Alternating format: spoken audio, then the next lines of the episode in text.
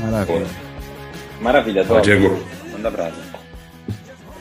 aí, senhores. Waka Waka Bitcoinheiros. Estamos aqui hoje com Diego Coling. Diego Coling, um bitcoinheiro né, que está há algum tempo no Twitter aí. é, quer dizer, pelo menos eu, eu conheci o Diego há, há alguns meses atrás, quando a gente estava na campanha em busca do aprendiz bitcoinheiro.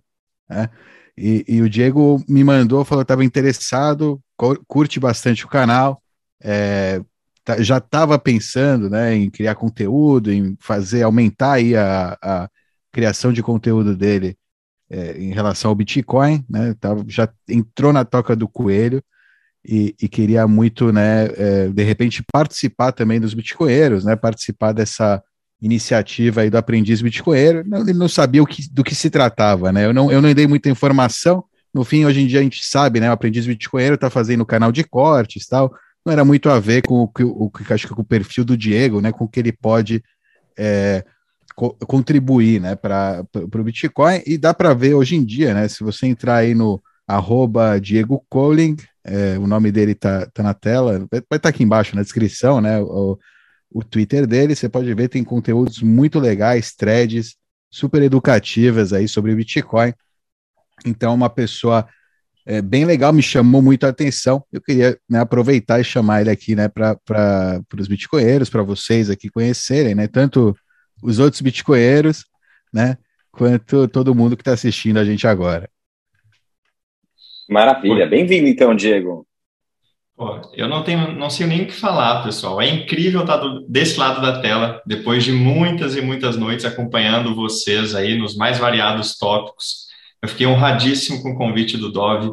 É legal pra caramba estar com o Ivan aqui agora na tela, com o Becas e com o Alan ali. Eu espero poder contribuir de alguma forma com o canal, com o conteúdo, passar um pouquinho é, do que eu sei e é incrível isso. Eu talvez seja uma das pessoas que menos conhece sobre o Bitcoin de todo o círculo de pessoas com quem eu convivo, mas talvez eu tenha é, alguma habilidade de passar esse pouquinho que eu sei para quem está no começo da jornada e por quem eu acho, é, para quem eu acho que é super importante que conheça um pouquinho sobre, sobre o Bitcoin. Então, obrigado mais uma vez e vai ser um prazer conversar aqui com vocês. Que honra. Ô, Diego, é, só para a gente ter ideia um pouco do contexto, conta um pouco. Eu não sei se você já produzia conteúdo é, relacionado à educação, economia, é, e como que você caiu na toca do coelho, para a gente poder contextualizar aí essa, essa tua participação. Beleza. Não, não produzia conteúdo antes. O que me motivou a vir falar a público sobre aquilo que eu estava estudando, aquilo que eu sei, é, foi o Bitcoin. Tive desde sempre, no entanto, um perfil é muito professoral. Sempre gostei de ensinar a respeito de tudo o que eu aprendi. E exerci isso ao longo da minha vida como executivo nas empresas onde, onde eu trabalhei, é sabendo que um dia eu poderia usar essa, essa, essa habilidade, esse gosto por falar com as pessoas é, de alguma forma diferente do que eu vinha fazendo. Então, que eu resolvi pivotar a minha carreira para o mercado financeiro em 2020, ao longo da pandemia, nós, nós vendemos o nosso negócio de transporte de cargas e eu resolvi me dedicar àquilo pelo qual eu tinha me apaixonado alguns anos antes, que era o mercado financeiro. E comecei do beabá. Comecei a ler tudo o que eu podia sobre o que tinha de melhor na literatura. E li todos os livros do Peter Lynch, do Howard Marks, do Philip Fisher, li o Investidor Inteligente. Em algum momento eu parei para ler o paper do Bitcoin, para estudá-lo como classe de ativo. Né? Então, em pensando em me tornar um consultor financeiro, eu pensei comigo, não posso me dar o luxo de simplesmente é, taxar esse ativo como uma pirâmide, taxar esse ativo como algo de risco é, e, e, não, não falar com propriedade. Mas a partir daí aconteceu um fenômeno interessante, né? Ao começar pelo paper e, e ir subindo a partir dali, acabei entrando fundo na toca do coelho, é, da onde não consegui mais sair. Passei por duas consultorias que, em algum momento, eu me dei conta de que, cara, a minha cabeça e o meu coração estão em levar é, esse assunto para a maior quantidade de gente possível.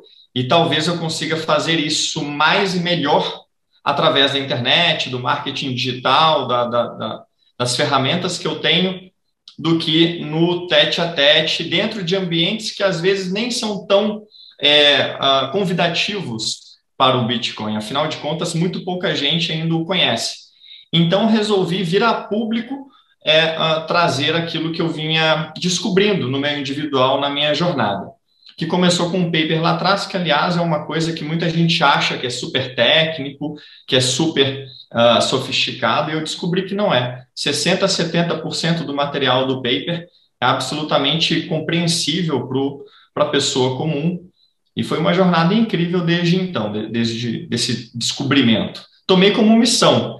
Eu acho que a pouca coisa mais importante pela qual você pode fazer, trabalhar e viver do que levar esse conhecimento adiante. É, o, é o, a revolução do século, é a mudança pela qual a gente está passando, talvez, da, da mais forte magnitude, e simplesmente não conseguia parar de pensar em outra coisa que não como viver disso, como levar isso para mais pessoas, como fazer com que a palavra chegue a mais gente.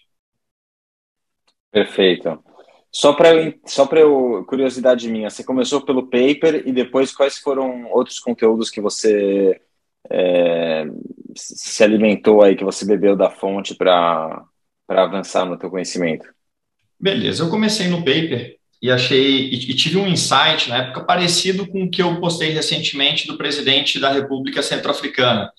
Falei, caramba, se matemática está tocando esse dinheiro, eu tive aquela visão de que, pô, é, matemática é a linguagem do, do universo. Que filosófico isso, a gente ter a matemática, a língua do universo, é, decodificando a nossa forma de dinheiro, coordenando a sua emissão, coordenando é, o, o, sistema por onde ele é, ele é emitido. Então, se de alguma forma é quem ou o que construiu o universo, é, talvez tenha quisto que usássemos o Bitcoin como token de, de coordenação é, da vida aqui nesse, nesse mundo. E falei, cara, talvez isso seja o futuro, mas deixa eu conhecer um pouquinho mais.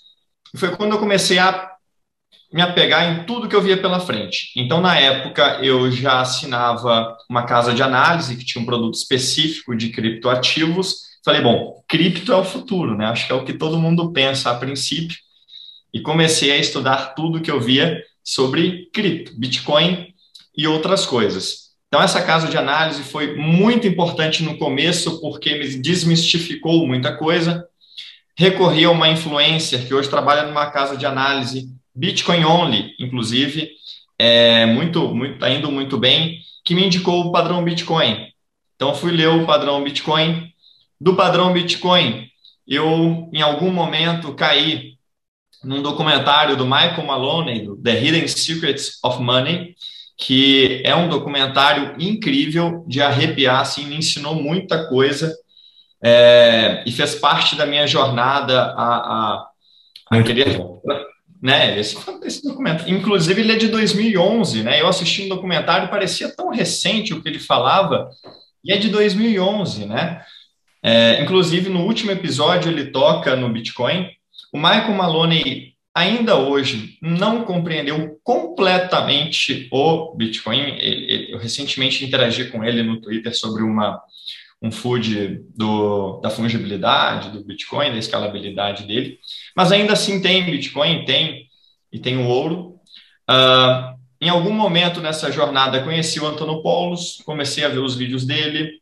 É, o Michael Saylor foi de uma importância fundamental também para minha formação ele me disse um negócio que eu achei bacana. É, assim, virou uma chave.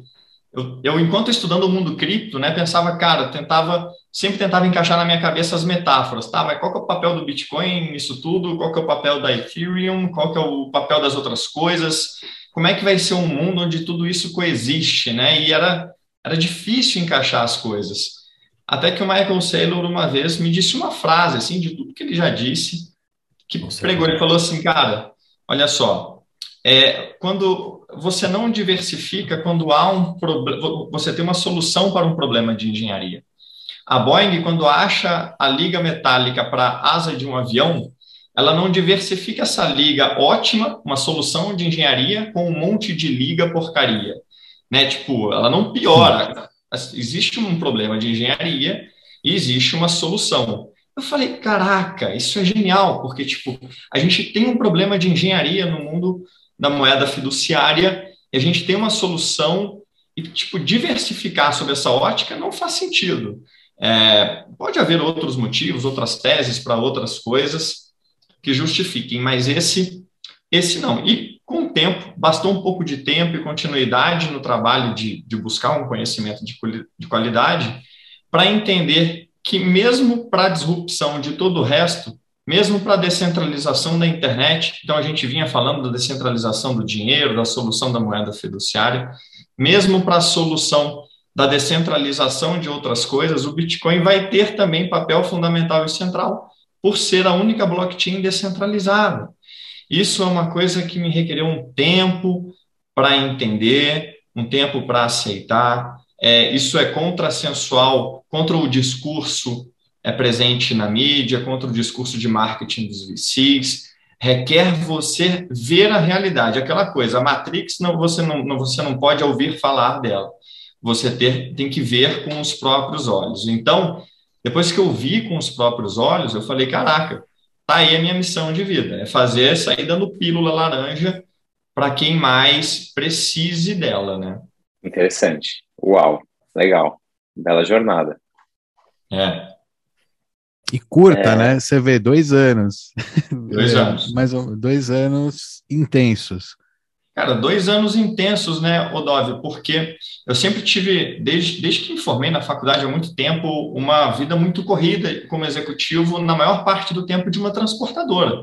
Meu dia era acordar com um caminhão tendo tombado, uma carga tendo sumido, uma, um armazém tendo sido invadido, um, alguma alguma algum pepino um, para resolver, algum pepino para resolver, é, é, agregados que estão fazendo um motim.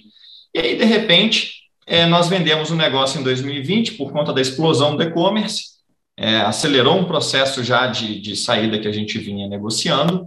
E eu me vi trancado dentro de casa com meus pais é, mais, mais idosos, e eu tendo a oportunidade de repensar minha vida, falar, caramba, agora eu posso trabalhar com o que eu amo, não com o que vim no embalo da faculdade, da faculdade, entrei numa empresa e tal, e fui, eu vou fazer o que agora que eu posso escolher é, o que fazer e devo, portanto, procurar fazê-lo com, com o coração. E com, tirei minhas certificações, fiz o meu XPA, é, continuei a trabalhar com o que eu amava, que eram os investimentos. É, uh, tive, tive um momento muito bom, né? Porque comecei a investir lá em 2015 no fundo do mercado sem querer. Foi a hora que eu comecei, a hora que eu entrei. Vim muito bem, vinha muito bem desde então. E, e o Bitcoin, os criptoativos na época, né, foram um passo natural dessa minha jornada de conhecimento que transformou a minha vida. É, e, e, e, nesses dois anos, portanto, aí que eu queria chegar, foi muito intenso, porque é, eu estava numa missão de fazer é, daquilo a minha vida. Me tornei é, consultor, investidor e agora educador sobre aquilo que o meu coração já gritava que eu deveria fazer. O Bitcoin ele ocupou, no entanto, o espaço todo porque eu descobri que se tudo que está denominado em moeda fiat é tão problemático como você enxergar o mundo sob uma régua cuja unidade é variável. Imagina você medir a sua altura numa régua cuja unidade de medida ela varia. Ela pode ser diluída, ela pode aumentar, diminuir em detrimento. Então, esses são os investimentos em moeda fiduciária. Eu percebi que a sociedade tem uma alocação terrível de recursos quando o dinheiro nasce em algum lugar e não descentralizadamente. E que, naturalmente, esse, essa, essa alocação de recursos vai ser, é, vai tender para o lado daqueles que podem imprimir em detrimento daqueles que não podem imprimir esse dinheiro. E a alocação de recurso péssima, naturalmente, torna a sociedade menos produtiva, mais pobre. Eu comecei a ver muita coisa comecei a ver o dinheiro como token de coordenação da humanidade na Terra. e que quem tem o poder do dinheiro pode coordenar a humanidade na Terra e que é imprescindível que isso seja que isso seja descentralizado para que ninguém tenha condição essa alavanca de controle sobre sobre os povos. E essa crescente indignação oriunda de um de um entendimento de coisas que eu nunca tinha parado para pensar e fizeram uh, refletir, chegar à conclusão de que, olha, a melhor forma de agregar valor para a minha vida e a melhor forma de agregar valor para a sociedade é levar esse conhecimento adiante, porque se eu tiver sucesso, eu posso resgatar algumas milhares de pessoas, talvez, a entender o que eu entendi, que vai fazer toda a diferença para mim. Se eu não tiver sucesso, eu vou trabalhar de qualquer forma com aquilo que eu gosto de fazer, com aquilo que eu sinto prazer em ficar fazendo, em ficar estudando, lendo, é, escrevendo, gravando, é, e me pareceu uma, uma, uma, uma alternativa boa, dada a mudança que a gente estava tava passando. Você estava falando, eu estava pensando em várias várias coisas interessantes que você comentou, mas vou começar é, por uma pergunta, tá, pode, pode soar um pouco provocadora, mas é uma curiosidade mesmo é, é, entender a partir do momento em que você vê essa necessidade ou sente essa vontade de, de explicar para mais gente algo que você entendeu e que você acha de fundamental importância, né? Enfim, como você comentou, você fez várias leituras, uma pesquisa ampla para para que algumas fichas é, caíssem a respeito do Bitcoin para você. Eu acho que tem outras ainda para cair. É sempre, acho que é uma jornada que sempre outras fichas vão caindo, né? E a gente vai, vai entrando num nível de, de conhecimento, de profundidade cada vez, cada vez maior. É, qual, como, como você se vê é, abordando esse tema? Qual é a perspectiva, qual é a ótica, o que, que você, que elemento que você acha que é, é de fundamental importância começar explicando, ou que você tem a capacidade, a facilidade para começar explicando, para que é, outras pessoas comecem a entender o, o, o Bitcoin agora? Exatamente. É, se eu pudesse começar a descrever o Bitcoin agora para alguém que estivesse nos ouvindo, eu diria é, para pensar da seguinte forma: pensa que o Bitcoin é um token para a coordenação da humanidade na Terra, pensa que sinais de preço alocam recursos e pessoas. Através dos sinais de preço da economia, você decide o que você vai fazer com o que você tem. Então, através desse token de coordenação, que tem que ser neutro, descentralizado, não pode ser de ninguém, para que essa coordenação não seja manipulável, é, dessa coordenação a sociedade vai construindo a sua história. E essa história vai sendo agora registrada numa base de dados imutável, numa linha do tempo e da verdade com a qual a gente pode é, concordar, que é a blockchain. Então, uh, eu, eu, vejo o Bitcoin como link entre a construção da realidade que se dá por um mecanismo de coordenação da humanidade e o registro irrefutável dessa história numa base de dados distribuída. Ah, eu digo assim, pensa que a biblioteca do Congresso tem 50 mil livros, se, foi, se é verdade ou se não é, não tem como saber. Quem escreveu a história foram os vencedores das guerras, foram as, as, as monarquias que conquistaram o mundo. Do perdedor você não ouve falar desde que o Bitcoin nasceu. E, e como um token para coordenar a construção dessa base de dados, ou seja, porque como que você vai incentivar um monte de gente a plugar um computador na parede para rodar uma base de dados, manter, gastar energia com aquilo, você vai remunerá-lo num token. E ao fazê-lo, você vai incentivar a construção dessa versão da história com qual as, as gerações futuras poderão verificar o passado com os próprios olhos e, e, e, saber que tem uma linha do tempo que foi escrita não pelos vencedores, mas pela, pela, pela sociedade em si. E ao coordenar a construção dessa base de dados, que é o registro verdadeiro da história, emerge uma forma superior de dinheiro, que, por sua vez, coordena a sociedade e faz história. Então, é um, é um, é um ciclo virtuoso. Acaba sendo os vencedores, né? Hã? Acaba sendo os vencedores, desculpa a interrupção, Exatamente, mas acaba sendo é, escrito é, pelos vencedores. É. É, é como eu li recentemente no livro do, do padrão fiduciário do SafeDin, né? O, o, Bitcoin ele formaliza o fato de que o poder é, determina é, quem tem o quê, mas o faz com projeção de energia elétrica ao invés de, de produção de projeção de energia é, cinética. Uhum. Então, é o warfare no cyberespaço, né? A tese lá do Jason Lowery. O, o Bitcoin, ele, ele é a solução, desse ponto de vista, do conflito político que é a cara do sistema fiat. Né? Então, as guerras no mundo, elas são incentivadas muito porque há um prêmio monetário na conquista de um determinado país, porque você assume o país, assume a impressora de moeda, você, você ganha uma nação para brincar de, com, com a manchete. E quando você retira o prêmio monetário de tudo, porque o dinheiro ele é descentralizado é, e não há impressora dela em nenhum lugar do mundo, torna muito mais atrativo, é, muito menos atrativo esse conflito bélico ou esse conflito geopolítico que é a cara do, do sistema fiduciário. Então, é, condensar em uma, em uma live é difícil, mas mais uma bomba que eu daria para quem está nos ouvindo é que o Bitcoin é o dinheiro da paz, assim, no sentido que ele torna impraticável guerras muito longas e impopulares, porque governos só poderão lutá-las enquanto conseguirem arrancar Bitcoin voluntariamente do seu povo não podem imprimir mais bitcoins, lutar guerras no cartão de crédito, como foram os últimos, últimos 20 anos de guerra ao redor do mundo.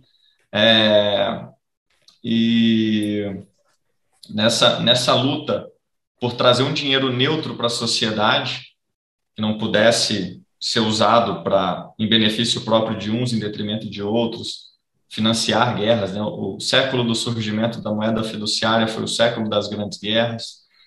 É, o Bitcoin, como voltando à pergunta do Ivan, como token de, de coordenação da humanidade e, e, e escritura da, da história, é, eu acho que são, eu iria por aí. Pensa que o Bitcoin ele propõe incentivo, uma forma pacífica de você viver e registrar a história, tirando o prêmio monetário é, de, do, do, conflito bélico, incentivando a coordenação, porque no Bitcoin as transações obrigatoriamente devem ser voluntárias, você não consegue arrancar nada de ninguém à força. É... Bom, e se a gente puxar aqui, os motivos vão só crescendo, né? Sim. É... A explicação é muito boa. Eu te escutando, é... como, como eu percebo, é, o, o o público que você quer atingir não é não é a massa, né? Não, porque essa explicação não é uma explicação é, que chega fácil num grande número de pessoas para alguém entender que você está falando repertório já. token de coordenação entre as pessoas que é descentralizado que nossa não é faz ressona isso para você assim, faz sentido o que eu estou falando é, eu. Isso não, não, necessariamente é uma crítica, tá? É só uma observação. Não, sim. Eu, eu, eu acho que nesse negócio de influência digital, você ser um. Eu, eu me enxergo como um professor, na verdade, no, no marketing digital. É, não é possível saber ao certo com perfeição quem você vai acertar, sabe? Eu tenho mirado, um, às vezes eu miro um tipo de, de público, acerto outro, é, ganho alguns posts têm uma repercussão que eu não esperava, outros é, surpreendem, alguns frustram, é, mas, mas te, te respondendo, eu entendi o que você quis dizer. Tem um público em particular que eu queria atingir muito, que é o do mercado financeiro. O mercado financeiro é, é incrivelmente cego quando o assunto é dinheiro. Confunde dinheiro com moeda, não sabe a diferença entre ambos. Sequer enxerga moeda como um monopólio estatal de preço controlado. É, se, sequer sabe o que define um bom dinheiro, o que acontece quando há um dinheiro bom e um dinheiro ruim em circulação. Esses dias eu estava conversando com alguém do mercado financeiro e disse: olha, O dinheiro bom é o predador natural do dinheiro ruim. É, são duas espécies convivendo. A, mesma coisa de você botar o Homo sapiens sobre a Terra e o Homo neandertal. Em 100 anos só vai ter Homo sapiens. É o predador, predador natural. É uma lei da, da natureza, tal como funciona. Agora você precisa identificar uma forma superior de dinheiro, como você conseguiria identificar o Homo sapiens do neandertal. É, então não sabe o que compõe um bom dinheiro e nem que o dinheiro ele emerge do livre mercado pela escolha individual de cada um que com o tempo acaba acaba escolhendo uma, algumas formas superiores como dinheiro é, do que outras, né? Então essa escolha do livre mercado e aí eu gosto de dizer que dinheiro é o que o livre mercado disser que é é, fez o ouro emergir como dinheiro em várias sociedades ao redor do mundo que nunca se conversaram, viveram milhares de quilômetros à parte, milhares de, de anos à parte, e ainda assim escolheram o ouro por quê? Porque o ouro tem lastro. O lastro nas suas características intrínsecas que o tornam um bom dinheiro. Quais características?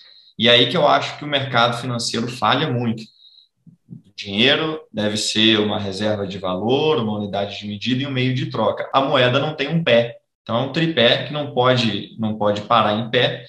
E dinheiro tem fases, né? O, a, escolha desse, desse bem superior como dinheiro se dá em fases. Então começa como colecionável, depois entra no tripé reserva de valor, meio de troca, até se tornar uma unidade de referência, de medida, né? E há um porquê para isso, né? Quando, quando algo que é escasso, por exemplo, e começa como um colecionável, se torna com o tempo uma boa reserva de valor pela lei natural da, da matemática, oferta versus demanda, para um mundo com cada vez mais coisas, você tem a mesma quantidade de, de ouro ou bitcoins, ouro e bitcoins tenderão a valer mais coisas. Se aquilo é uma boa reserva com o tempo, naturalmente vai emergir a demanda por aquilo como meio de troca. E desse mercado que começa a emergir daquilo como, como reserva de valor, eventualmente aquilo se torna unidade de medida. E aí o cara vê o Bitcoin, esquece essas quatro fases, esquece a, as características de um bom dinheiro e taxa, ativo especulativo, risco, tal, tech, Nasdaq 500, vendo Google, vendo Bitcoin, vendo tudo que é risco.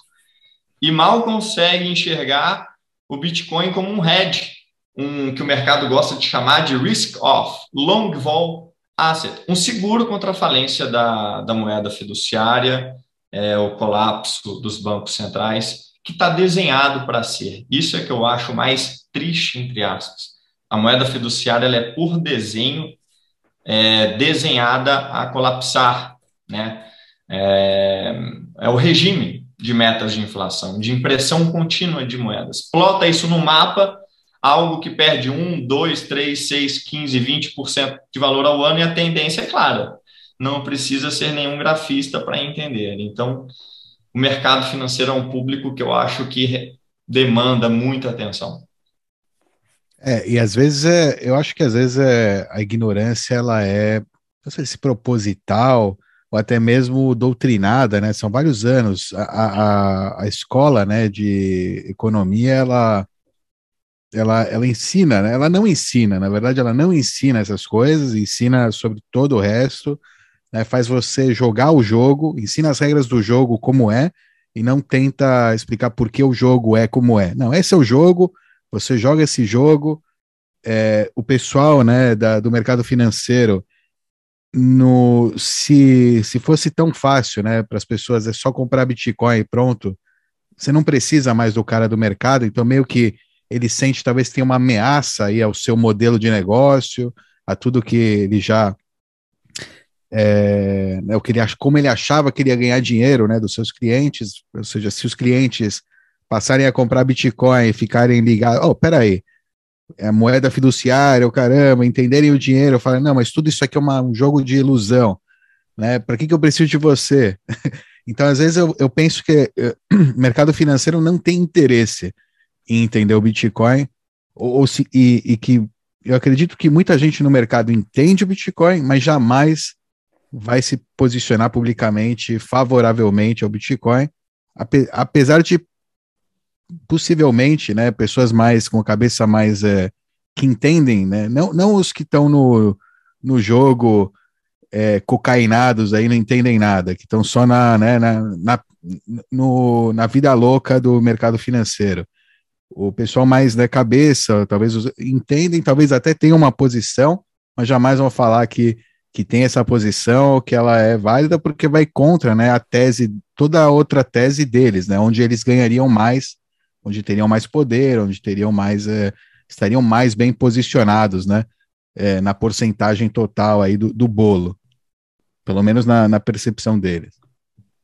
Sim, uma das coisas que me fez pular do, do mercado financeiro tradicional foi a percepção que o seguinte, talvez o mercado financeiro tenha sido hiperinflado, hipertrofiado por uma necessidade falsa criada por uma moeda fiduciária que pega fogo e derrete, das pessoas de procurarem uma alternativa para preservação de valor, que é uma função do dinheiro bom.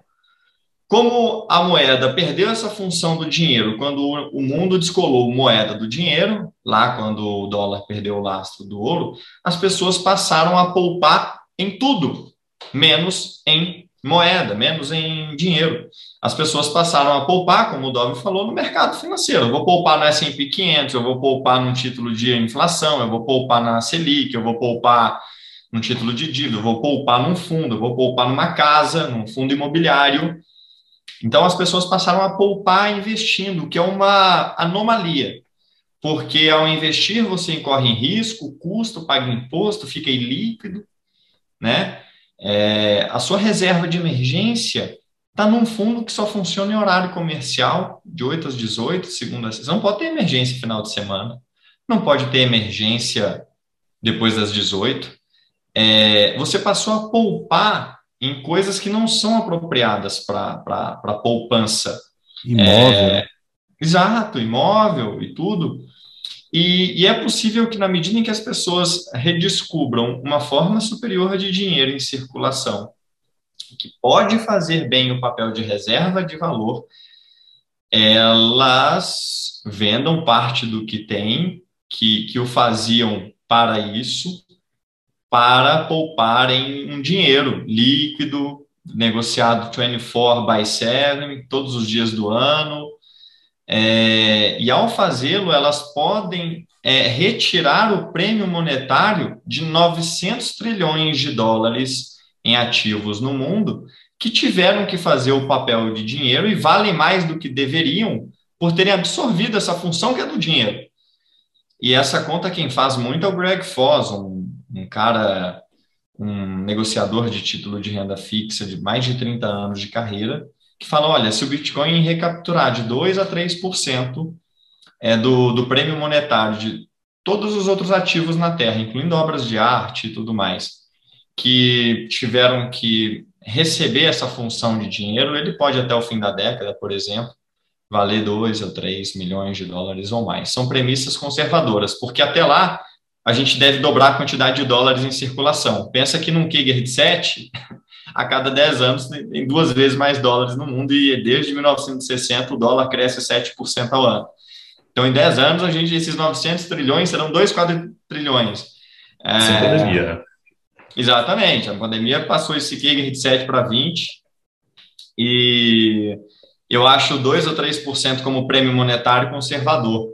Eu acho que o tamanho do prêmio monetário das coisas, as coisas valem para lá de de 15 ou 20% a mais do que deveriam, porque as pessoas as utilizam como uma reserva de valor, porque elas perderam a referência de um dinheiro forte quando a moeda, recebemos esse, esse golpe lá atrás de, de dissolução de moeda em dinheiro. Né? O que nasceu para ser a mesma coisa, moeda nasceu né, na Inglaterra no século XVII como uma solução de escalabilidade para o ouro.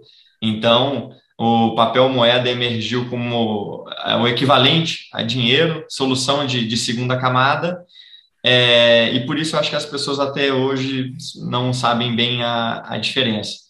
No meio do caminho, passamos por algumas situações que foram descolando essa, essa relação até ser, rompida por completo, e hoje as pessoas, na falta de um dinheiro bom, recorre ao mercado financeiro, que parece se achar gigantesco meritosamente, quando na verdade ele recebeu no colo uma imperfeição gigantesca da sociedade, que é o, a moeda fiduciária. Eu me sinto feliz de participar disso, porque estando no mercado financeiro, eu, como o Dove falou, eu enxergaria, de certa forma, o Bitcoin como um certo concorrente a mim. Agora, requer muita maturidade, muito, muita transparência, muito, muita honestidade intelectual para você falar assim, olha, tem uma forma de eu me proteger do ataque do Bitcoin, por assim dizer. Quem sabe comprá-lo? Quem sabe me posicionar no Bitcoin, né? Get off zero, aquela campanha. Quem sabe levar isso.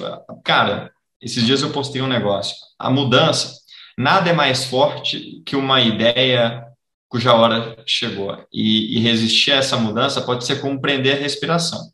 Se você resistir demais, você pode morrer, meu filho. Então, é, aproveite enquanto é tempo, é, porque ter ouvido falar do Bitcoin, ter medo do Bitcoin ou entendê-lo a fundo pode fazer a diferença total para o seu futuro financeiro. Né? Quem hoje não conhece alguém na situação de ter trabalhado 30 anos numa estatal de ter construído uma família, ok, compra um imóvel, um sítio, junta algum dinheirinho, aí passam por problemas, como sempre tem, né, dá um, algum problema na aposentadoria, na Petrobras, por exemplo, teve o problema lá do, do fundo da Petros, e se vê depois de 30 anos é, não, não conseguindo usufruir de uma construção que era para ter dado alguma coisa. Era para você estar tá podendo viver com alguma qualidade. E aí você se sente diluído. Porque você foi. Você só não entendia como a moeda funcionava. É, os seus senhores feudais aí né, te diluíram, tiraram é. seu poder de compra. É. é uma outra analogia que pode ser feita, pensando na questão do sistema financeiro, né, que é o público que você está que você tá mirando, essa miopia, né, de não não enxergar o que está acontecendo, de não enxergar o que é o Bitcoin, o impacto que ele vai ter na vida das pessoas, é, me lembra o, a, o tema da asepsia, né? Até o século XIX não existia conceito de asepsia, não existia a necessidade, o reconhecimento de é, ter que usar luvas para fazer um procedimento cirúrgico. É, então, as pessoas é, morriam de infecções, né? Não, não se tinha esse, esse nível, esse conhecimento que hoje é, a gente olha e fala, não, mas é um absurdo, como que, como que não se sabia disso, né?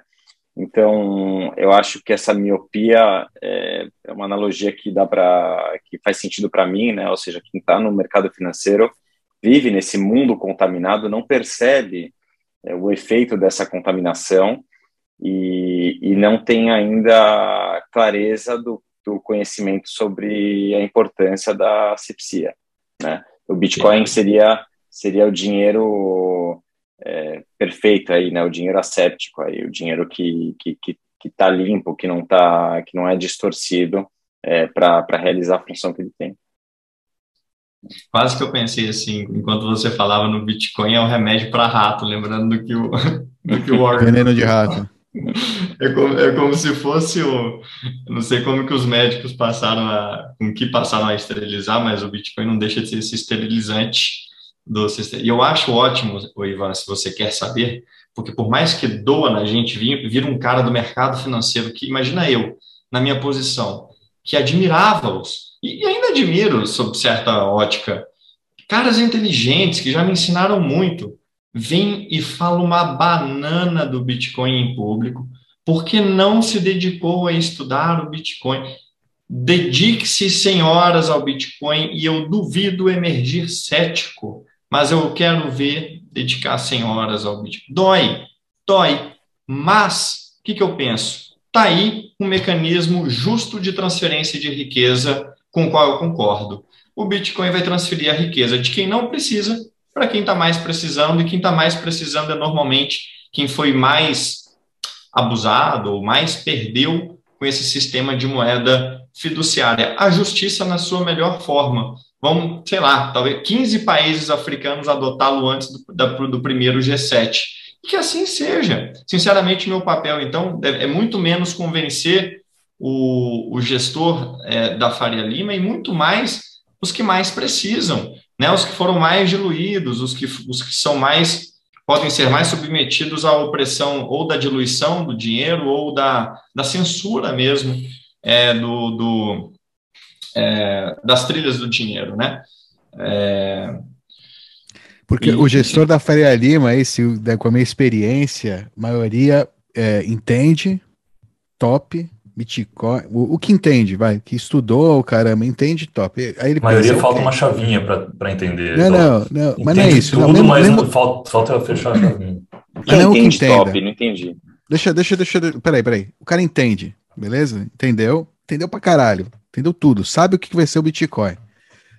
Como eu vou fazer dinheiro com isso, né? Aí ele tem que pensar, ok, eu tenho clientes aqui que eu tenho que vender produtos. Como eu, como eu vou fazer dinheiro com isso? Aí o cara entra no mercado cripto. Aí ele cria a bolsa, onde eu sou o cara que sei indicar para você aqui quais são Mas será as... que esse cara entende mesmo? Não, eu acho que sim, porque para ele, ele está acumulando BTC, né? E ele, ele tá vendo esse mercado, né? Mas o cara vai, no fim, ele vai encontrar, né? Ele está pensando é, em farming, né? Em fazer farming de dinheiro. Ele não está pensando em fazer dinheiro para os clientes. Nenhum, nenhum é, gestor realmente está pensando em fazer dinheiro para os clientes, está pensando em fazer dinheiro para a firma. Né?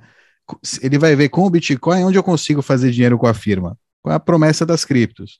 Por exemplo, né? ou seja, é, pelo menos é o que eu tenho avaliado e vendo de tendência, sei lá, Novogratz, é, é, esses caras né, de mercado, né? Você fala, puta, grandes investidores, sei lá, outros, tanto na gringa quanto no Brasil, né? Quem cria essas cestas de cripto e o caramba. É, né? é, o, enfim, né? Eu, eu, não sei, essa galera aí eu acho que não tem salvação, viu? Não, não, não vale a pena nem gastar muito. Não, você falou moral, né? É, nem exato. Os, né, porque é, não, não, o modelo de negócio com o Bitcoin não é, não é lucrativo. Se eu tenho uma empresa, não, é difícil, né? Eu, eu, eu, tenho um modelo de negócio lucrativo, onde a pessoa vai investir comigo, a não ser, sei lá, que eu faça custódia, mas aí a pessoa, ela tem Bitcoin, ela começa a estudar, ela começa a acompanhar. Não, não, não dá dois, três dias até alguém falar, not your keys, not your coin. Aí eu falo, que, que que é isso? Como assim, not your keys? Aí ela vai pedir para o cara, não, eu quero sacar tudo, não quero ficar, né, não quero, esse, né, isso aí que você está me dando não é Bitcoin de verdade, é uma promessa de Bitcoin. Aí o cara fica, né, horas de pilado. É, o, o, o, gestor não quer gente orange pilada que faz soberana com autocustódia, ele quer por, um porcentagem por mês, quer que você liquide. Tá gestando lá quer que você liquide em algum momento para ter um, né, uma, um, um, evento taxável, um evento tarifável, enfim. Ele né, não está pensando no Bitcoin, é, longo prazo, proteção para o cliente, né? enfim. É... E eu acho que tem quem não entendeu mesmo, viu, Dose? Não, eu acho que não, tem claro. cara. Tem. Eu acho que tem cara que, que para com, começar, na hora trata a cripto como tudo igual, pronto, já bateu numa via ali que você sabe que não, não entendeu ainda. É, mas ah, então... gente inteligente, né, que faz essa... Gente inteligente, é. É, é, é, que eu tenho, bom, não sei. É... é... por isso que eu falei, falta uma chavinha às vezes para as pessoas. Essa chavinha aí, é, é que tem gente essas anedotas que... aí são. Ah, tem, tem gente que entende, mas o mercado está pedindo shitcoin. Sabe? Ele fala: não, eu, sei, eu entendo, eu sei que Bitcoin é melhor, mas meus clientes estão me pedindo, eu, eu não vou vender para eles. Entendeu? Tipo, ah, uma a, questão a ética. Né? Não, mas tudo bem, mas também, aí você vai falar, bom, mas se, se eu tô na cabeça do Bitcoiner, na minha questão ética, eu não vou oferecer nada que não seja Bitcoin, né? Ou seja, tudo é moeda, tudo é shitcoin. Ou seja, então fica difícil, né, também, né? Aí você perde todos os seus clientes, aí vai todo mundo embora. É, não, é, enfim, não dá, né? Não dá, não dá. O cara tem que ter uma, ele tem que ter uma entrada para poder comprar os satoshinhos dele também, né? Mas é interessante. Essa dinâmica do mercado financeiro com o Bitcoin, esse tango que eles vão dançar, é, onde no final o Bitcoin que vai levar o mercado financeiro para, enfim, que vai, que vai, vai, vai, que vai levar essa dança, né? É, vai ser bonito de acompanhar. Eu, eu, eu, sinceramente, só não esperava que viesse do mercado financeiro é, ataques, né, que eu esperava vir do, do, do governo. Enfim, é, seria uma decepção Mas, enorme. É. é, pois é, uma decepção enorme no mercado financeiro atacar o Bitcoin é, é, quando o quando é, tem de tudo, né? Quem atacar, né? Quem atacar vai se ferrar, né? No fim das contas, quem atacar, quem não comprar, vai, vai se ferrar, porque é um mercado financeiro, né? É, cachorro come cachorro, né? É, dog dog. Exatamente. Alguém vai adotar, alguém vai encontrar um modelo de negócio, alguém vai né, pegar o Bitcoin e levar adiante. Se não for você, vai ser outra pessoa. Né? É. Então, é, então tem essa também, né? Não é. Você pode tentar adiar o máximo possível, pode. É, mas eventualmente alguém vai encontrar a fórmula para ganhar dinheiro com isso. E falando nisso, falando nisso, aproveitar para a gente sair um pouco né, da, na tangente aí. Você postou recentemente aí é, uma, uma ideia, né? Não, é uma ideia, é um, uma tendência que a gente está vendo na, na Lightning, né? Que é a, a venda de é, pools, é, não, quer dizer, a venda de canais, né? A você vender liquidez na Lightning para ganhar uma, uma é, uma porcentagem, né, é, anual aí, um, ou mensal, sei lá, de acordo com a, a quantidade de satoshis que você é, oferece aí para compradores. Como é que funciona isso aí? Eu fiquei na dúvida, e você falou que é, é, quase como uma forma aí, né, um, um veículo de investimento, né, de você ter um retorno anual aí em satoshis, em Bitcoin, é, simplesmente, né, rodando um node e fornecendo essa liquidez aí para a rede Bitcoin, para a rede Lightning. Sim, vamos lá. Não, então a Lightning funciona em canais onde você pega os seus satoshis e abre canais com variados nodes em toda a rede. Você pode abrir um canal com qualquer node e um canal de basicamente qualquer quantidade. A amplitude vai de 20 mil satoshis a 5 bitcoins ou coisa assim, talvez mais, 6 bitcoins. Uh, e uma vez aberto esses canais, basicamente, com quem você abriu o canal, você pode transacionar virtualmente infinitas vezes e gratuitamente. É só uma questão que vocês ficam anotando como se fosse uma aba de um caderno, quem passou dinheiro para quem. Então, dentro daqueles bitcoins que você botou no canal, você pode mandar para lá e para cá, como se fosse uma ampulheta de tempo, sabe? Que a areia de uma, uma hora está de um lado, outra hora a areia está do outro. Ali são os seus bitcoins nesse canal. Eles ficam indo para lá e para cá, e dentro de um mesmo canal, entre dois nodes com um canal aberto, as transações são, são gratuitas. É literalmente uma troca de mensagem de texto. Ó, oh, te mandei um Bitcoin, te mandei e-mail. Vocês ficam só anotando no caderno sem custo nenhum para ninguém. É, só que na Lightning, é, através dessas conexões, desses canais entre nodes, começa a surgir uma web e começam a surgir caminhos onde você está virtualmente conectado com qualquer outro node na, na web, desde que você tenha algumas poucas conexões e os, as suas poucas conexões têm as conexões deles, e assim você consegue ir, depois de um determinado tempo, pulando de canal em canal até você chegar em qualquer destino. É, só que o fluxo dos seus bitcoins por esses canais, quando você quer pagar alguém com quem você não tem um canal ainda, ele, ele vai ser roteado tal como o tráfego da internet é roteado, né, da, da, do servidor de alguém para sua casa. E esse roteamento vai ter um custo, porque quem está fazendo, né, depositou uns satoshis ali que você agora está utilizando para para transportar. Então, esses satoshis que você deposita em canais são como se fossem estradas que você está pavimentando. Para passar pela sua estrada, você cobra um pedágiozinho. Então, uma forma de ver isso é que uma vez que você começa a rodar o seu node de Bitcoin, tem uma série de outras vantagens, mas começa a depositar Bitcoins, é, abrindo canais com outros nodes da rede bem conectados, ou um canal com a wallet que você usa, ou um canal com um lugar onde você compra muito, por exemplo, a Bitrefill, né, a BIPA, onde você pode comprar os seus Bitcoins, enfim, você vai abrindo canais, a princípio arbitrariamente, com quem você deseja se conectar, com o próprio Node dos Bitcoinheiros, por exemplo, você passa indiretamente a participar do fluxo de bitcoins da rede. E vai naturalmente estabelecer um preço para que esses bitcoins de outras pessoas passem por você, porque ao fazê-lo lhe deixarão alguma coisinha. Né? Então a Lightning, ela por protocolo já tem um preço padrão, que é de um satoshi de preço base por qualquer transação e um satoshi por milhão de taxa variável.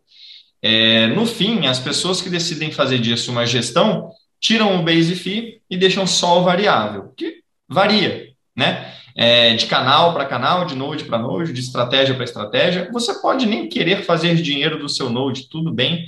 Você vai deixar talvez é, o preço padrão ou você vai estabelecer preços de forma que ninguém transacione por você, porque vai ficar impraticável. E assim a sua liquidez ela nunca é movida. Mas se você quiser fazer disso um pequeno negócio, como se fosse a Selic do seu Bitcoin, aquela taxa livre de risco que você obtém sem perder as suas chaves, né, sem nunca ter as chances de um third party levar os seus bitcoins embora, é, você vai tentar abrir bons canais com uma boa liquidez, fazer uma boa gestão de preço e ver o fluxo vir. E você vai assistir esse fluxo que vai naturalmente passar a correr pelos seus canais de pagamentos ao redor do mundo. Quem está sacando da BIPA pela Lightning está transacionando pela Lightning. Quem está usando a Wallet of Satoshi para comprar é, numa mercearia na África está usando a Lightning. Quem uma mulher no Afeganistão, um jornalista na Rússia comprando voucher na Bitrefill com a Lightning para fazer uma compra privada e escapar da, da, da, da censura está transacionando através de gente como a gente, você está literalmente pavimentando a, a liberdade. Você está pavimentando seis, a indústria. 6 milhões de pessoas em El Salvador, né, potencialmente. Exatamente, exatamente. As pessoas comprando no, na Starbucks, no, na McDonald's lá em El Salvador.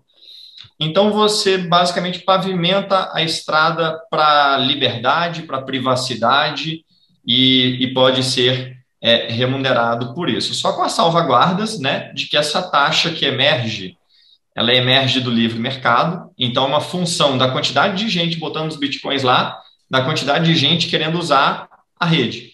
Então, você vai ter ciclos naturais, né, e que, que se auto-equilibram.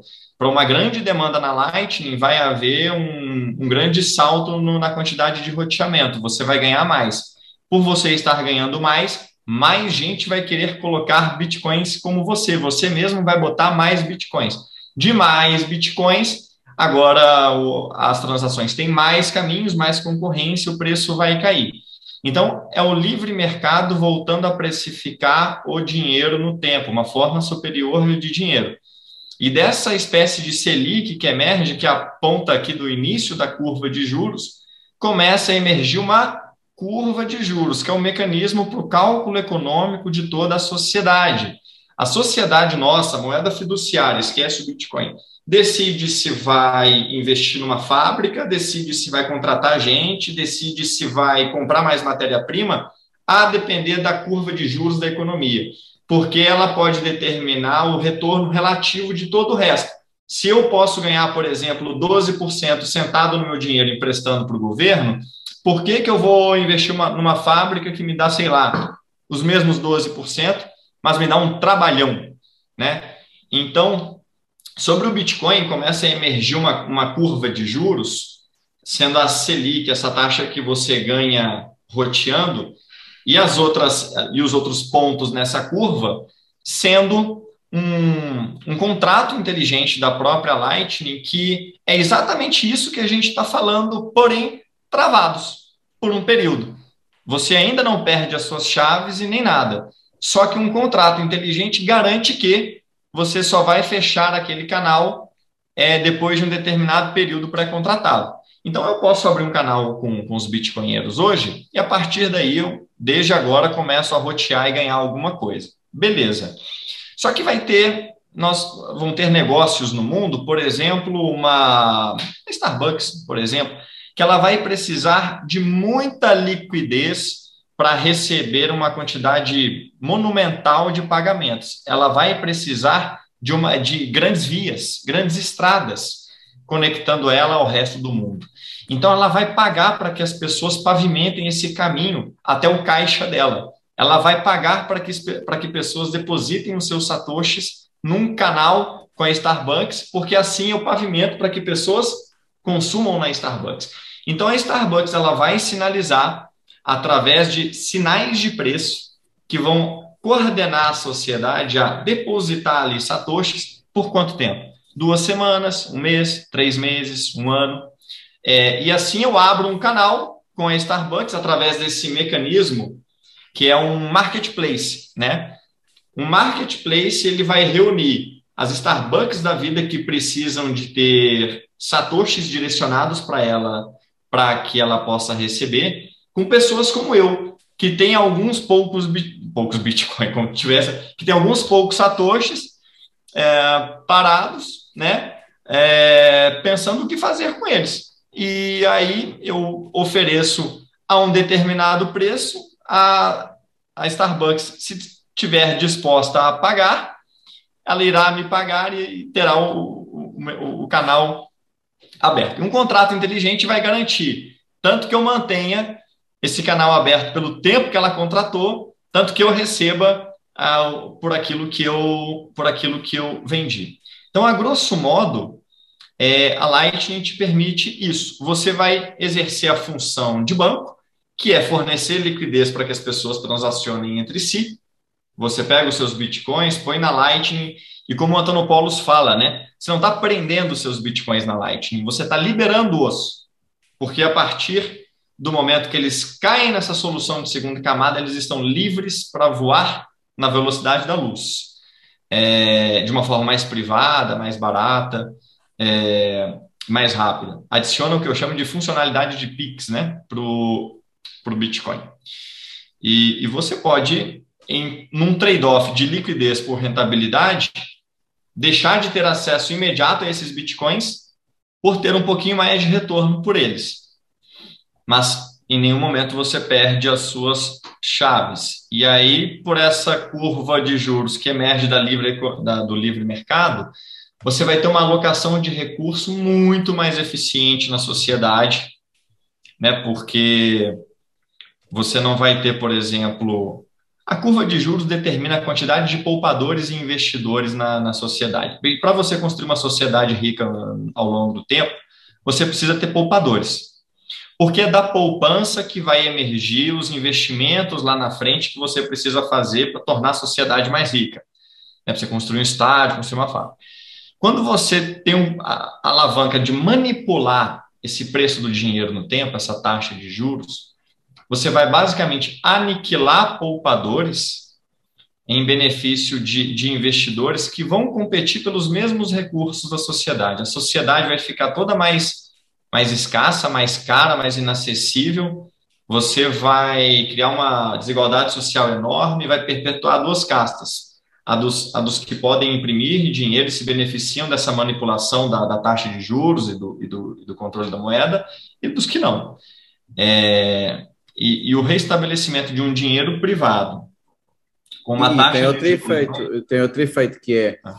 é ao distorcer o custo do dinheiro, é, um, um, um, efeito super comum é que ele, é, é ele vai ser orientado, é, não é só a casta, dentro da casta, normalmente os governos selecionam setores, eles tentam fazer uma espécie de planejamento central, portanto, essa, essa, essa além de haver essa divisão injusta entre quem está mais próximo do poder e quem está mais longe, mesmo dentro de quem está próximo do poder, há uma atribuição não ótima e não eficiente dos recursos, eh, que em vez de irem para os melhores projetos, vão para os projetos que na, na época, por alguma razão, o, o, governo acha que aquele setor é que tem que estar em cima, sei lá, seja eh, das energias renováveis ou do que for. Então, isso, isso gera além da injustiça, da desigualdade, gera distorção na própria do aparelho da economia eh, estar a, crescer em áreas que não seriam as áreas que naturalmente deveriam crescer, não é? Portanto, é totalmente artificial. É, e realmente Bitcoin vai, um, tornar isso tudo muito mais transparente e, e dois, como vai ser mais caro, uh, só os bons projetos rolam, os melhores dos melhores, e é mais interessante poupar do que consumir, portanto, também com um incentivo brutal à poupança. É bem interessante essa, essa visão que você estava E a preservação dos recursos escassos. Né? Isso. Que, é, que, isso é muito importante. Será que a liquidez sempre de... vai ser escassa também? Ou será que vai existir um, em algum dia um excesso de liquidez que force um juros negativos real? No, no, Eu acho que vai ser cada vez mais escassa. Lightning. Ah, não, então, tá, o Alan, pensei que estava a falar em, em, em, liquidez para pegar dinheiro para projetos. Não, não, tá bom. Na Lightning, não, não, acho que vai ser, vai ser sempre. Como é, não é no primeiro layer, vai ser para ver soluções. Eu, eu imagino que a liquidez sempre, sempre vai ser insuficiente para a demanda de liquidez. No Sim, mercado... mas não é um ponto crítico. Mas não é um né? ponto crítico. Não, no mercado é no livre. mas como não é no layer 1, eu acho que nunca vai haver uh, falta de liquidez a um ponto crítico, ou seja, óbvio que é, pode sempre faltar um pouco mais daquilo que é necessário, não é? E aí há um equilíbrio dos custos e tal, mas dado que os layers 2 e 3 e o que for são, são desenhados para ser líquidos, acho que vai sempre haver soluções engenhosas para não faltar liquidez nesses layers. É a hora que eu, que eu jogo para o livre mercado e falo, a sociedade é ótima para alocar recursos quando os sinais de preço podem falar sem censura. Né? Então, os sinais de preço eles vão é, incentivar essa, esse equilíbrio natural de oferta e demanda se ele puder flutuar livremente. O livre mercado ele é eficiente nesse sentido se ele não for censurado por uma, por uma alavanca de, de controle. Talvez uma externalidade, mas nada interno poderia é. distorcer Olá. o mercado ao ponto dos juros ficarem negativos, né? Exatamente. O Alan, eu faço vários posts no Twitter e tal. Agora, pensa num tipo de post que vem com um pedido de, cara, tutorial, apostila, chamada na DM, no uhum. grupo do Zap. É falar sobre renda passiva em bitcoins roteando na Lightning. Cara, o Bitcoin tem uhum. esse mecanismo, lembrem-se, ah, lembrem-se, é, tô falando para quem está nos ouvindo, né? Ele emergiu como mecanismo de, de coordenação dessa base de dados inquestionável, do registro inquestionável da, da história. E agora, como um mecanismo de preço na segunda camada, ele vai remunerar os construtores desse sistema financeiro. Da, da o cara não está nem aí para a liberdade, não entende nada, mas ele pode ganhar um, um caraminguá na Lightning. Então, isso é um ciclo virtuoso é que, cara, as pessoas vêm por qualquer motivo, vêm pelo number go up, vêm pela renda passiva e no final das contas vence a liberdade, a incensurabilidade é, e, e tudo mais. E sobre o que o Becas falou, eu achei interessantíssimo, é o seguinte, Becas, é, conectando com o que o Ivan havia me perguntado, ah, como, qual viés você aborda o Bitcoin? Sabe uma outra forte, Ivan? Tem a ver com o que o Becas falou? O Bitcoin, para mim, ele uh, destrói, aniquila dois sistemas falidos, que é o de capitalismo dos amigos do rei, que em inglês é o, é o bailout, é, o bailout capitalismo. É, crony capitalismo, aí aprendi outro nome. Eu chamava ele de bailout capitalism, que é o, em tradução literal, o capitalismo de rescoa aos bancos, né, que é o capitalismo, é, é o que o Satoshi cravou lá no, no, na Gênesis, ou estão imprimindo dinheiro para salvar banqueiro em detrimento dos poupadores dessa, dessa moeda. Só que, para o português, eu acho que o capitalismo de amigos do rei é mais apropriado porque nos remete ao, a, a estratégia do, dos campeões nacionais, né? a escolha de determinados setores na indústria que devem ser vencedores, e você pode tornar qualquer um campeão se você tem a, a impressora de dinheiro. Então, o Bitcoin ele disrupta na falta de uma palavra melhor, a, esse um dos sistemas. E o outro que ele vem para disruptir, que infelizmente eu vejo essa, essa abordagem é mais recente, porque depende da Lightning, mas eu acho que ela vai ser cada vez mais comum. Que ela, ele vai disruptir é, o capitalismo de vigilância, que é o surveillance capitalism. É, se for ele. É o lado que mais me interessa, aliás. Exato. É que eu porque é, poucas pessoas enxergam na Lightning, por exemplo, um protocolo de troca de mensagens entre Node, literalmente a HTTP do Bitcoin, tal como põe a Stark, que editou o paper da Lightning, cofundou e SEO da, da Lightning Labs. E, e, eu comecei a entender isso depois que eu comecei a rodar um Node. Falei, cara, o meu Node não está movendo Bitcoins, ele está movendo dados, ele está movendo informações, tipo mensagens de texto criptografadas. É isso. E o meu Node que roteia, tipo, bits de informação, de pequenos arquivos, vai rotear o tráfego da internet no futuro. Então, é, eu digo que a Lightning é uma rede Tor com sinais de preço. É uma rede Tor incentivada. Talvez a Tor não tenha prevalecido porque não tinha esse ciclo virtuoso de incentivo financeiro, essa moeda nativa, esse, incentivo, esse token de coordenação que agora o Bitcoin oferece para você construir a Lightning. Então, o Bitcoin nasceu como um token de coordenação para você construir a blockchain global, descentralizada, base de dados, registro da história.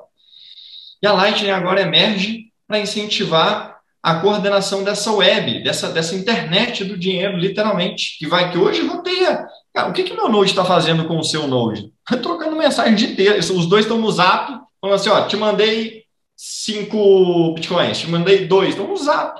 Só que essa mensagem de, assim como o HTTP começou roteando hipertexto, a Lightning pode rotear no futuro os nossos nodes bitcoins podem rotear o tráfego da, da, da internet. Então é isso que e eu vejo. Bônus, com bónus ainda pode acabar com o spam, além de trazer privacidade e incensurabilidade, né? Ainda acabar com, aí, aí umas projetos spam.